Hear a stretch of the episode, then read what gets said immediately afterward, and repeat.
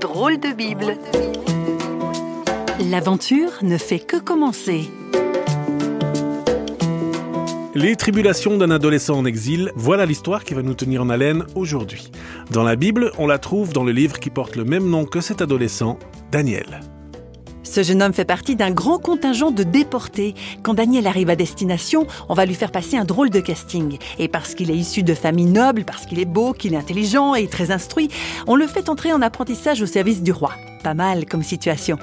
Eh bien, pas tant que ça, parce que Daniel va prendre un grand risque. Voilà ce qui est écrit à son sujet. Daniel est bien décidé à ne pas se rendre impur en mangeant la même nourriture et en buvant le même vin que le roi. Il demande au chef du personnel de ne pas l'obliger à devenir impur. Oh, l'inconscient Il se rend pas compte qu'on peut le mettre à mort pour ce crime de lèse-majesté? Mais Daniel ne veut pas céder, parce que ce qui compte le plus pour lui, c'est de rester fidèle à son Dieu. Depuis à peu près 2500 ans, l'aplomb et le courage de Daniel ont fait couler pas mal d'encre, et pas mal de salive aussi. L'histoire de ce beau gosse rebelle n'a pas non plus laissé indifférent notre invité Gilles Geiser, éducateur spécialisé et pasteur. Voilà quelques-unes de ses réflexions. On se retrouve en 605 à peu près avant Jésus-Christ, et il y a un immense tyran qui s'appelle Nabucodonosor qui ramène d'une guerre, il ramène un butin de guerre, et dans ce butin de guerre, il y a un jeune homme qui s'appelle Daniel. Il a 14-15 ans. Et euh, en fait, son histoire pose la question qu'est-ce qui me fait avoir envie de faire le bien? Parce que il est enlevé à sa famille, il est enlevé à ses amis, il parle plus la même langue, il est dans une autre culture. Et dans la culture où il se retrouve, il n'y a plus de pression de sa famille ou de ses parents pour faire ce qui est juste.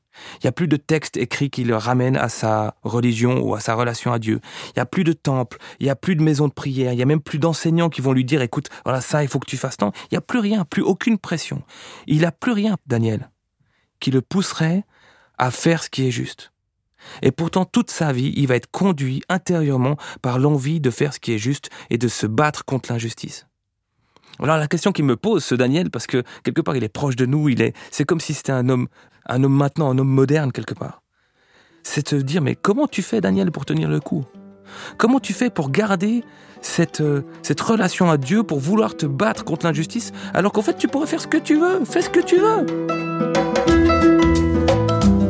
J'ai l'impression que Daniel nous dirait, mais justement, ce que je veux, c'est continuer à faire ce qui est juste. Ce que je veux, c'est continuer à aimer mon Dieu. Ce que je veux, c'est continuer à avoir une relation avec lui. Et il y a une clé au tout début du livre qui nous explique où ça se joue, en fait. Daniel prit dans son cœur la résolution de suivre Dieu. Une résolution à l'intérieur de lui pour dire ce que je crois, j'ai envie de continuer à ce que ce soit vrai, que ce soit vivant. Je crois que c'est la clé du livre, je crois que c'est la clé de la vie de Daniel et je crois que c'est là aussi la clé pour nous. Le cœur, en fait, c'est là où tout se décide. C'est là qu'il y a tout qui se joue pour Daniel. Et je crois que c'est aussi là qu'il y a tout qui se joue pour nous. Parce que c'est là où Dieu regarde.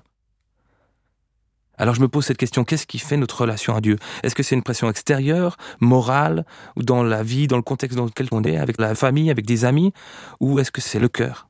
Parce que c'est là que Dieu regarde. Et c'est là qu'il désire habiter. Pas, pas squatter, pas juste venir, mais habiter. C'est le cœur de l'homme que Dieu désire guérir. C'est là qu'il a envie d'amener son pardon, c'est là qu'il veut venir soigner. Daniel prit dans son cœur la résolution de suivre Dieu. Je crois que c'était la meilleure. Drôle de Bible vous a été proposé par Parole.fm.